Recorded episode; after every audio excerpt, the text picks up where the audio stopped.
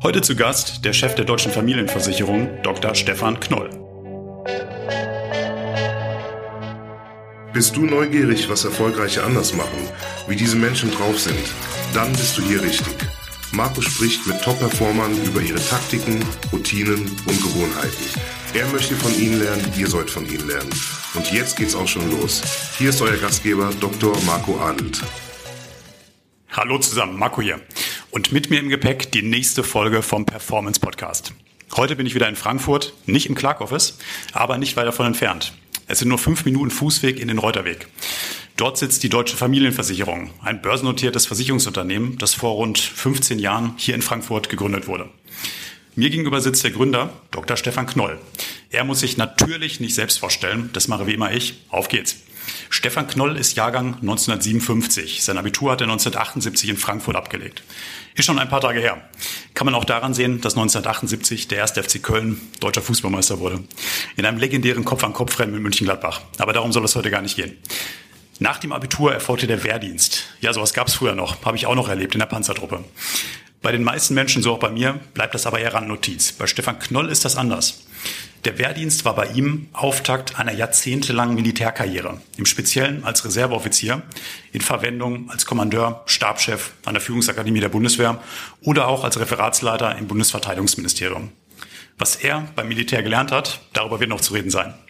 Erstmal weiter in der Vorstellung. Nach Abitur und Wehrdienst hat Stefan Knoll Rechtswissenschaften studiert. Nicht nur ein bisschen, sondern so richtig. Erste Staatsexamen, zweite Examen und die juristische Promotion.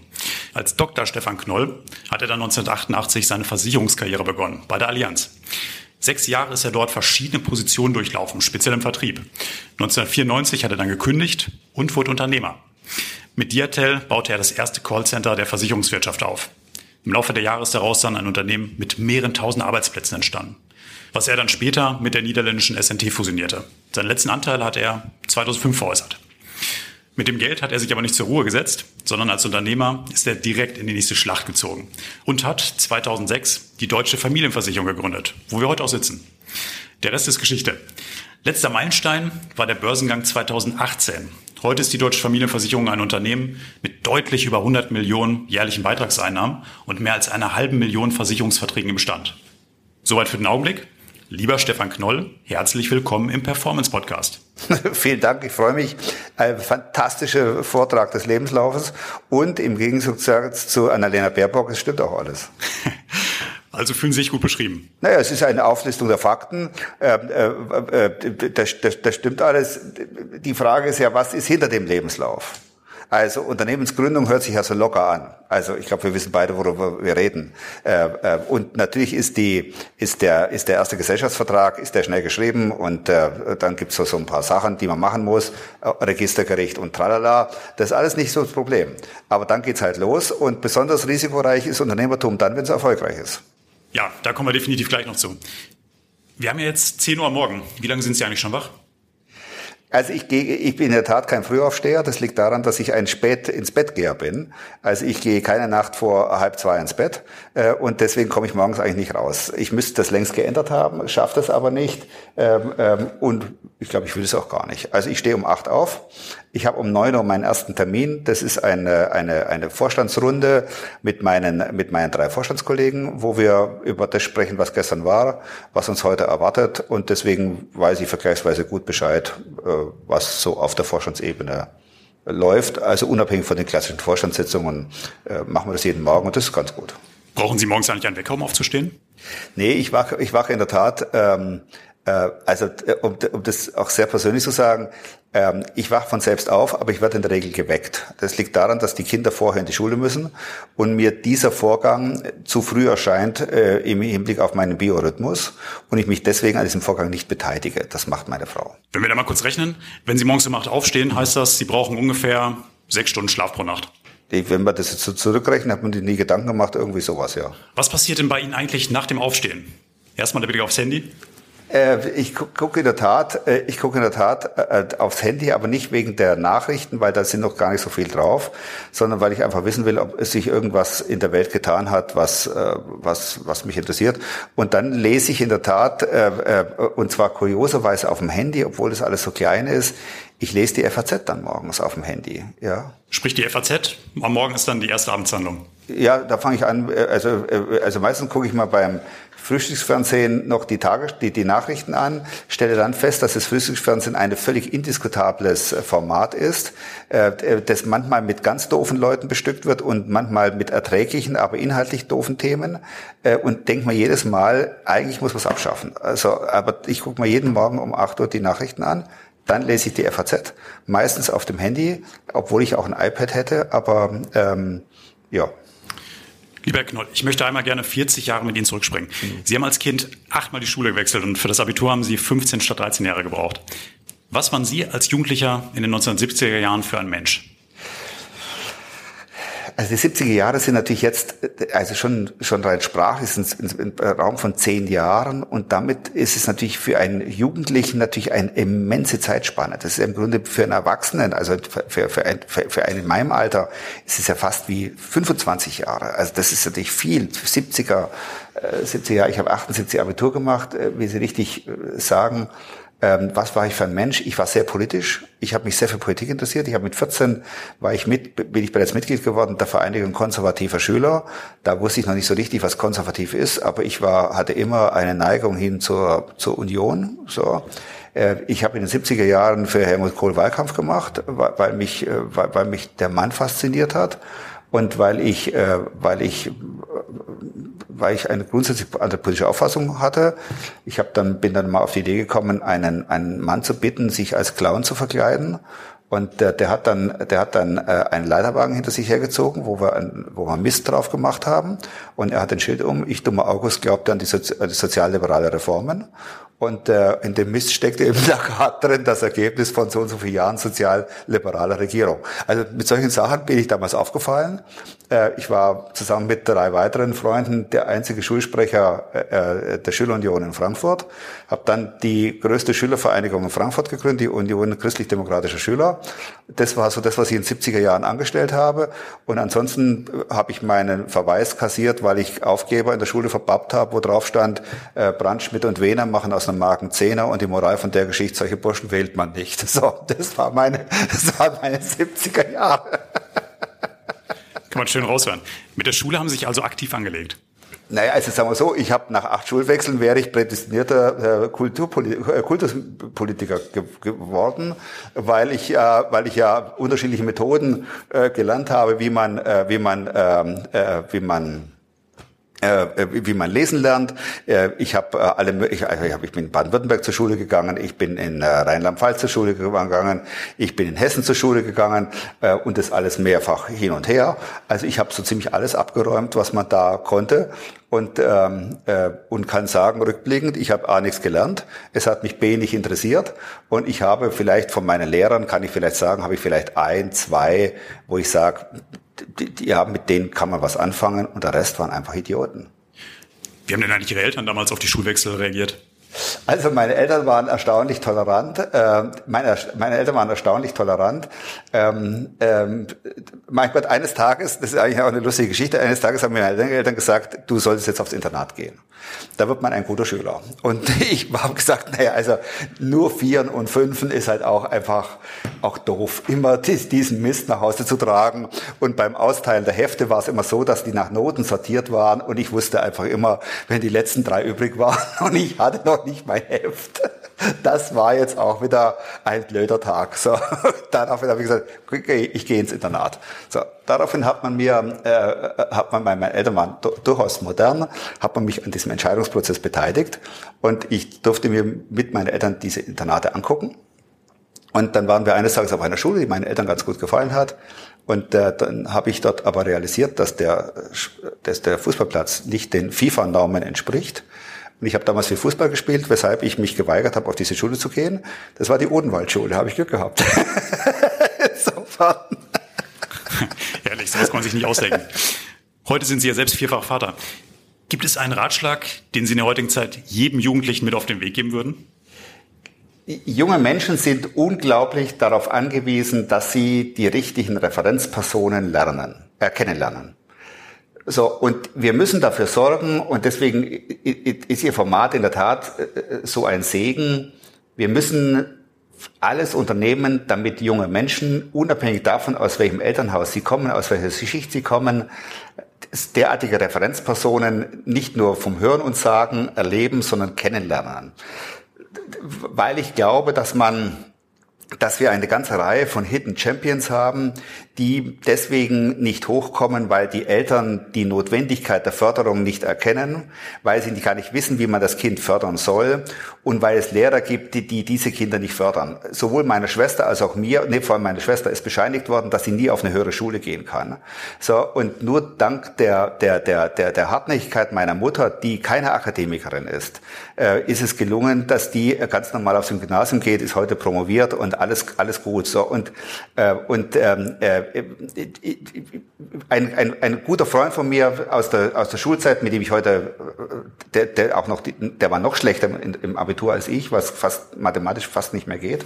Ähm, der hat mal meinen Französischlehrer gefragt, äh, der, der mich in Französisch, ich spreche kein Wort Französisch und musste dort Abitur machen, das war eine gewisse Herausforderung, der mich durchs Abitur einfach durchkommen hat lassen und hat ihn gefragt, warum er das denn getan hätte. Und dann hat er gesagt, weil der Stefan so viel Talente hat, dass er nicht an der Sprache scheitern darf, die ich hier unterrichte. Das braucht man. Und, und wir müssen diese Hidden Champions müssen wir in der Gesellschaft finden und dann müssen wir die sozusagen aus dem Sumpf rausholen und anfangen zu polieren. Aber sie müssen natürlich auch bereit sein, aus dem Sumpf rauszukommen und sie müssen sich auch polieren lassen. Also insofern gehören da schon zwei dazu. Aber wir müssen primär, die wir älter sind, die wir erfolgreich sind äh, und Erfolg hatten, wir müssen uns um diese, um diese Hidden Champions kümmern.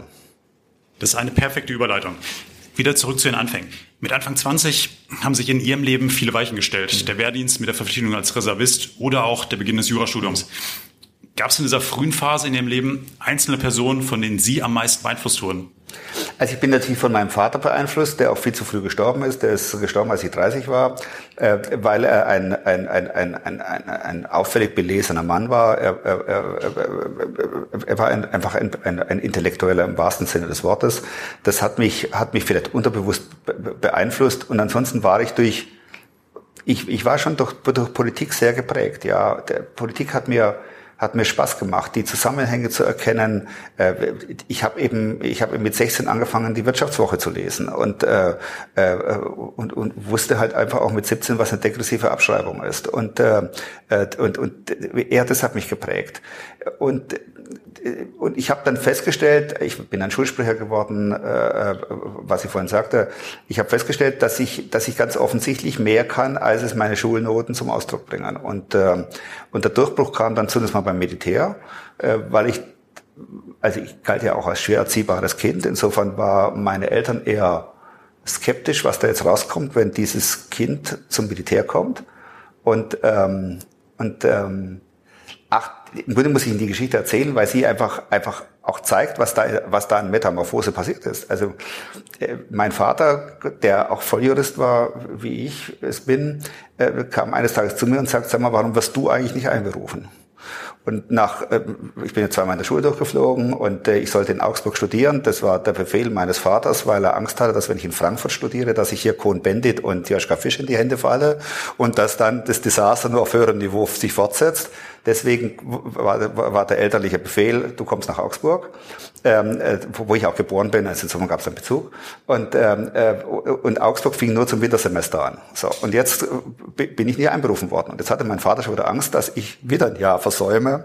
Und deswegen wurde ich zu ihm zitiert und äh, oder er hat sich mich zu sich zitiert und gesagt, warum wirst du nicht einberufen? Dann habe ich da einfach so allgemeine Sachen erzählt und äh, da, da mein Vater eben, wie gesagt, Jurist war, waren die Fragen immer gezielter. Und am Schluss stellte sich raus, dass der Sohn, also ich, gerade gegen die Bundesrepublik Deutschland eine Klage führe, weil ich mit meinem Musterungsbescheid nicht einverstanden bin, weil ich mit zwei gemustert worden bin und war der Auffassung, dass ich in dem Zustand, in dem ich mich damals befunden habe, eine Eins mindestens bekommen müsste. Damit war meinem Vater klar, dass ich nicht einberufen werden kann, solange diese Klage nicht entschieden ist. Und er hat mir dann nahegelegt, dieses Projekt zu beenden, was ich dann auch getan habe. Und habe dann, ähm, äh, weil immer noch nichts passiert ist, habe ich dann im Verteidigungsministerium angerufen und habe gesagt, guten Tag, hier Knoll, ist Herr Apel noch im Hause? Der war damals Verteidigungsminister. Dann bin ich verbunden worden. Das entsprach auch meiner Vorstellung, wie der Staat sich mir gegenüber zu verhalten hat.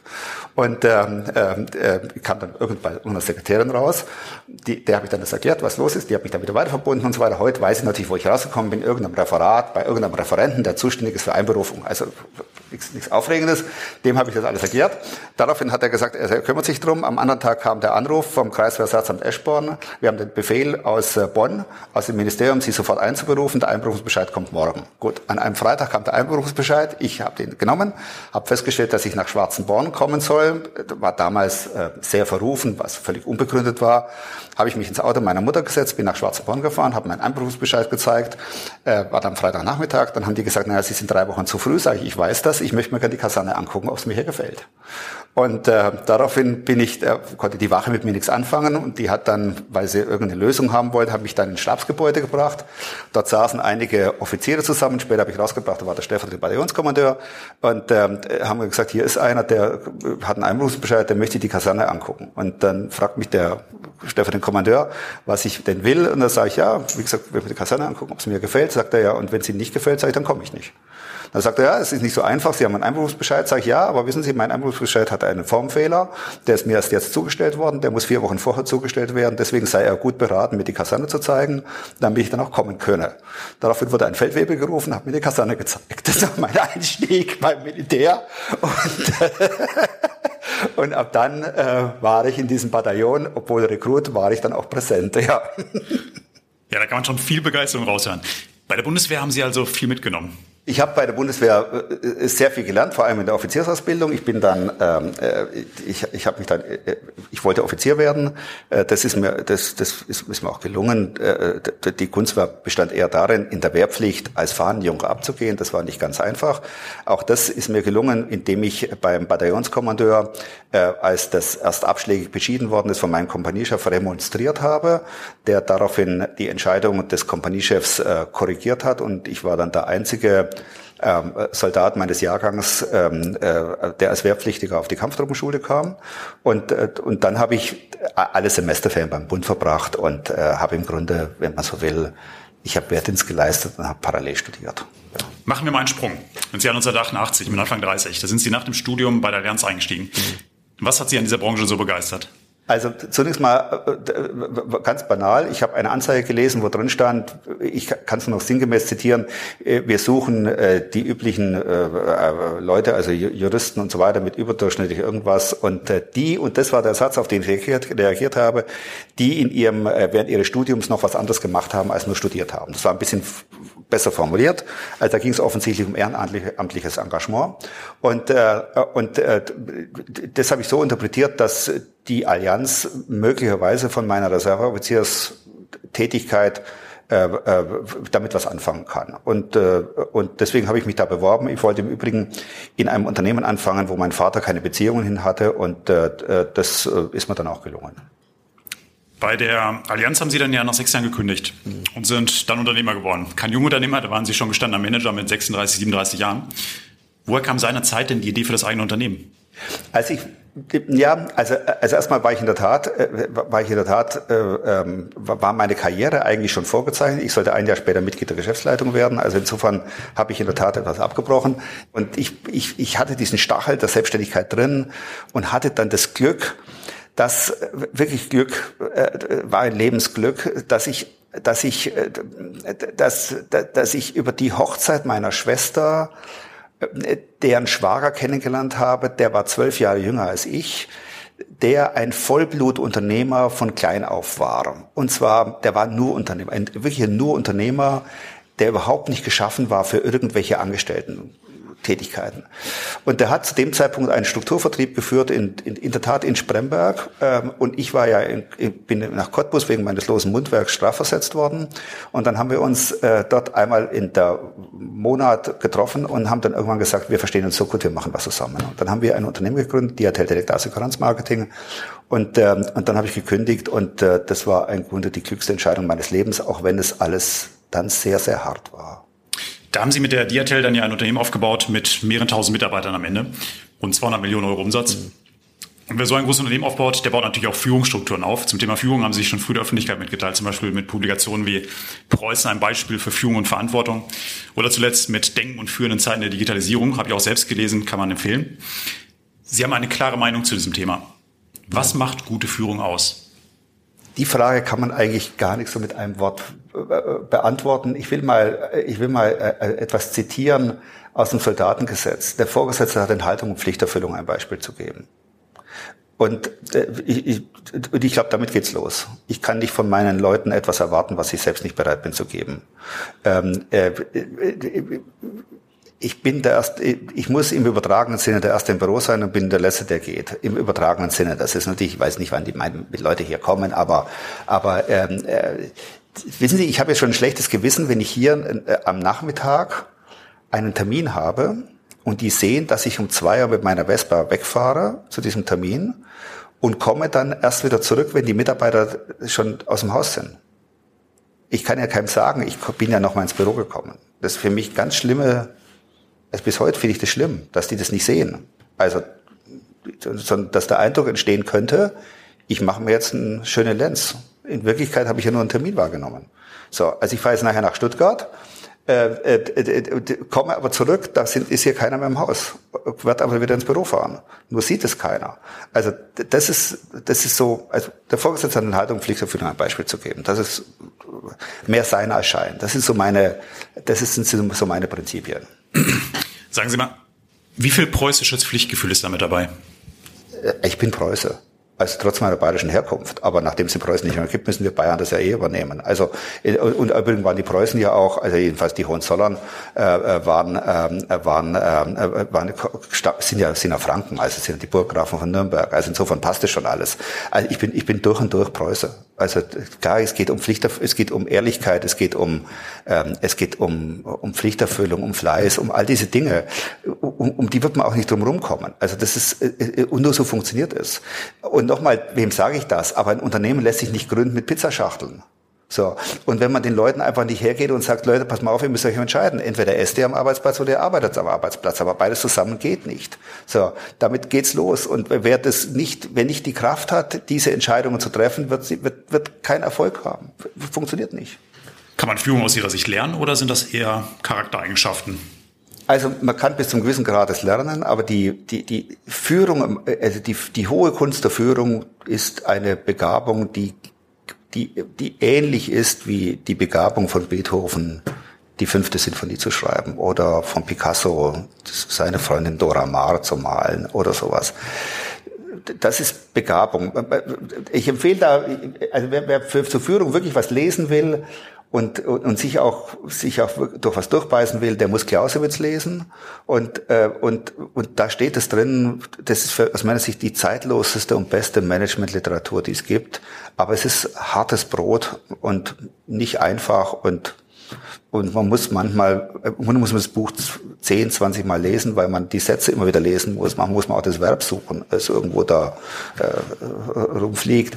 Aber, aber was der schreibt zum, zu, zu, zu diesem eine Lage mit einem Blick zu erfassen, ist aus meiner Sicht zum Thema Führung vielleicht mit das Beste, was deutsche Literatur je hervorgebracht hat. Den Link zum Buch, den packe ich euch auf jeden Fall mal in die Show Notes rein, dann könnt ihr da mal reinschauen. Kommen wir zurück zur Diatel, beziehungsweise der damit fusionierten SNT. Als Sie 2005 Ihren letzten Anteil an die Holländische Telekom verkauft haben, da waren Sie Ende 40. Sie waren kurz Privatier. Warum nur kurz? Warum mussten Sie direkt wieder in die Schlacht ziehen?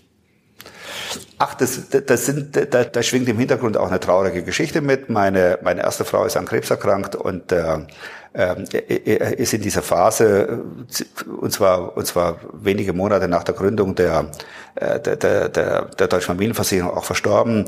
Äh, ich war nicht in der Lage, äh, sozusagen dieses Privatier-Dasein ähm, auszuleben.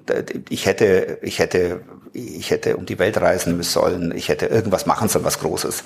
Das war nicht möglich äh, äh, oder habe ich nicht gemacht äh, und habe stattdessen meinen, meinen langjährigen Geschäftspartner angerufen, habe gesagt, du hör mal zu, es wäre schade, wenn wir, wenn wir diese, diese kongeniale Zusammenarbeit jetzt aufgeben. Wir sind beide reiche Leute und jeder geht seine, seine Wege. Lass uns doch das jetzt machen, was wir immer wollten wir gründen jetzt eine Versicherungsgesellschaft. Und dann, und dann, und, das war für mich, äh, äh, ach, noch im Rückblick ist alles richtig, aber ich hätte vielleicht da ein bisschen länger eine Auszeit machen sollen. Das, fehlt mir so ein bisschen, aber alles gut, Schnee von gestern. Haben wir jetzt gerade schon gehört, die Gründung der Deutschen Familienversicherung kam 2006. Die Entwicklung des Unternehmens kann ja jeder selbst nachlesen. 2018 sind Sie an die Börse gegangen und das war alles andere als einfach. Nehmen Sie uns da doch mal mit. Äh, wie haben Sie diese Zeit in 2017 und 2018 persönlich erlebt?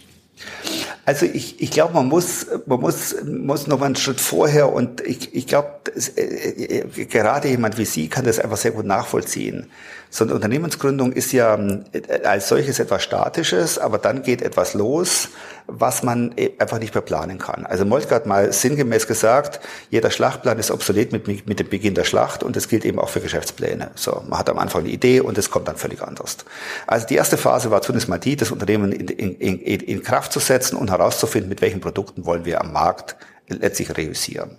Dann kam die, äh, dann kam, dann kam der, der, der Schicksalsschlag, dass mein Partner schwer erkrankt ist und äh, auch in der Folge verstorben ist. Das war im Jahr 2015 der Fall. Und ich habe bereits 2014, weil ich auch festgestellt habe, dass in, angesichts seiner Krankheit, die ist 2013 festgestellt worden, ähm, er nicht mehr mein Ansprechpartner ist für für Visionen, für Zukunft und so weiter. Und ich habe dann einfach parallel den Umbau des Unternehmens äh, geplant, aufgeschrieben und habe dann 2015, als er dann verstorben ist, im Grunde den Hebel umgelegt und habe dann die Digitalisierung eingeleitet. Bis dahin waren wir, haben wir da so ein bisschen, wir waren nicht Fisch, nicht Fleisch, haben da ein bisschen so rumgemurkelt und so weiter, durchaus mit Erfolg, waren auch in schwarzen Zahlen, alles gut. So und habe dann die Digitalisierung eingeleitet, indem ich die Produkte äh, rausgeschmissen habe, neue Produkte gemacht, die berühmte 16er Matrix eingeführt und so weiter und weiter. Und, und der Höhepunkt der Digitalisierung war dann der Börsengang weil wir erkannt haben, dass wir als klassisches Versicherungsunternehmen nicht an die Börse gehen können, weil wir zu interessant sind, nicht sexy genug. Wir brauchen etwas, was uns unterscheidet vom Rest. Und dieses Unterscheiden vom Rest war eben die Digitalisierung, Produkte, die man mit einem Blick versteht, kurze Abschlussstrecken und all diese Sachen. Das haben wir geübt im Jahr äh, 2018 im Frühjahr, haben festgestellt, dass die Reaktion überwältigend war äh, äh, von Journalisten, von, von Branchenkennern und dann wussten wir, wir sind auf dem richtigen Weg. Dann haben wir 2018 diesen Börsengang gemacht, der nicht funktioniert hat im ersten Schritt. Äh, das war, äh, auch das lernt man dann als Unternehmer, nicht nur dann, aber das, man muss mit, mit, mit Niederlagen umgehen und äh, man darf sich Mitarbeiter wollen dann in dieser Niederlage eben haben, wissen, dass sie einen haben, der äh, Kurs hält, der sagt, so, und ich habe dann in die, also manche Mitarbeiter waren, waren in der Tat angefasst von dieser, ich habe die alle zusammengeholt, äh, standen vor meinen Leuten und habe denen gesagt, das hat nicht funktioniert. Und ich habe gemerkt, dass es, da gab es welche, denen war es wurscht, aber es war einfach ein erheblicher Teil, der war emotional angefasst. Und habe ich gesagt, ich versuche es nochmal. Und dann habe ich einen Ankeraktionär persönlich akquiriert, die VPV in Stuttgart, zu denen ich jetzt gleich fahre. Und, ähm, äh, und äh, mein Freund Luca Pesarini, der äh, inzwischen der Dritte war in diesem, in diesem Gründerbund, äh, dem habe ich gesagt, du musst jetzt einfach auch äh, Aktionäre akquirieren. Und dann hatten wir, äh, hatten wir äh, ein paar Tage später hatten wir alles beieinander und dann habe ich gesagt, und jetzt machen wir es nochmal. Herr Knoll, das erinnert mich gerade an eine Szene, als ich Ihr Buch gelesen habe, Ihr jüngstes da sprechen Sie in einem Kapitel von der Einsamkeit des Entscheiders. Sind Sie in solchen Extremphasen wie dem Börsengang besonders einsam? Ja, ja, man ist einsam. Also ich habe zwar einen Vorstand um mich rum und den schätze ich auch sehr, aber durch dieses stärker finanzielle Engagement denken Sie nochmal anders.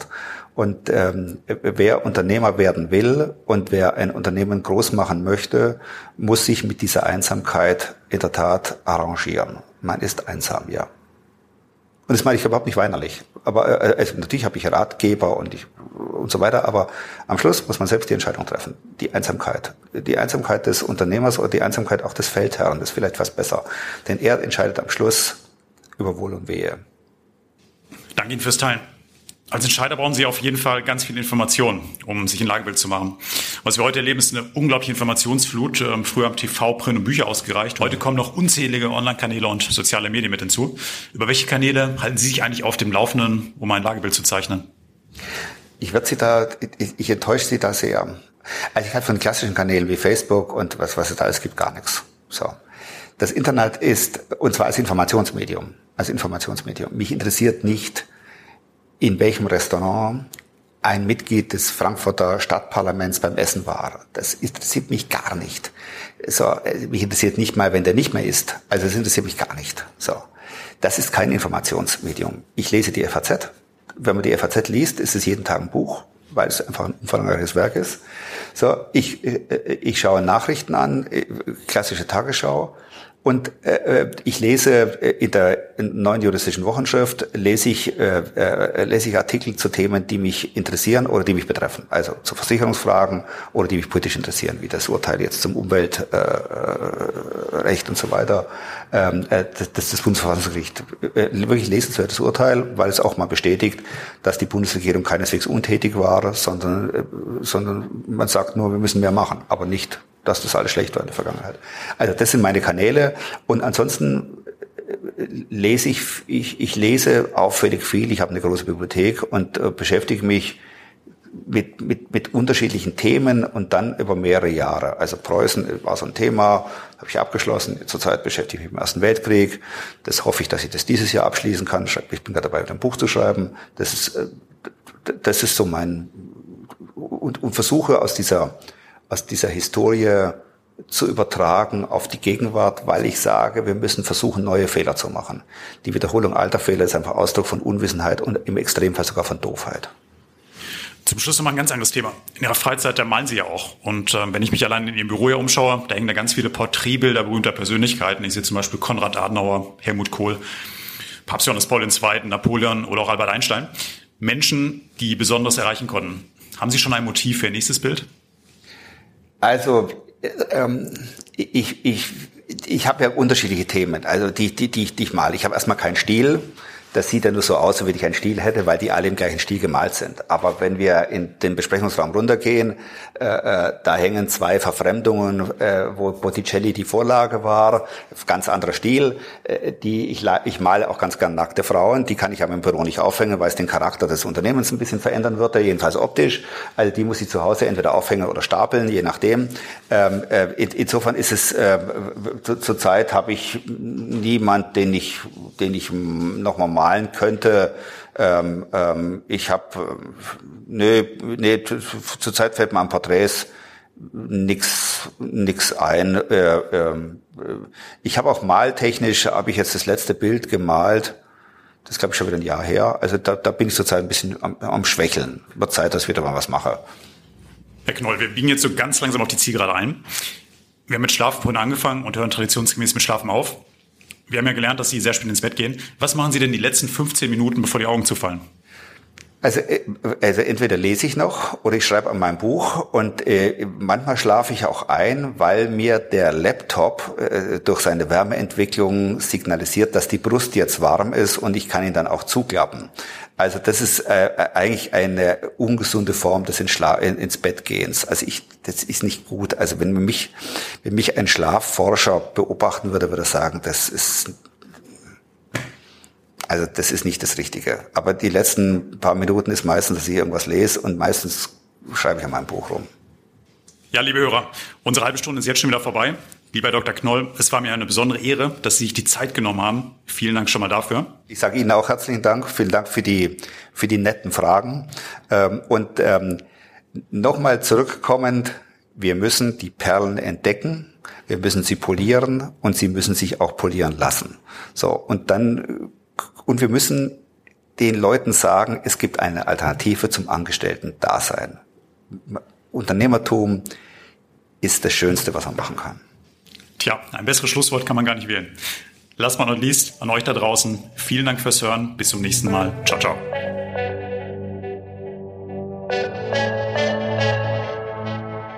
Das war es leider schon wieder mit der heutigen Folge vom Performance Podcast. Wenn es dir gefallen hat, dann lass uns eine 5-Sterne-Bewertung da. Und nicht vergessen, abonniere diesen Podcast, um keine weitere Folge zu verpassen. Ich hoffe, wir hören uns beim nächsten Mal wieder. Bis dahin, denkt immer dran. Machen ist wie wollen, nur krasser.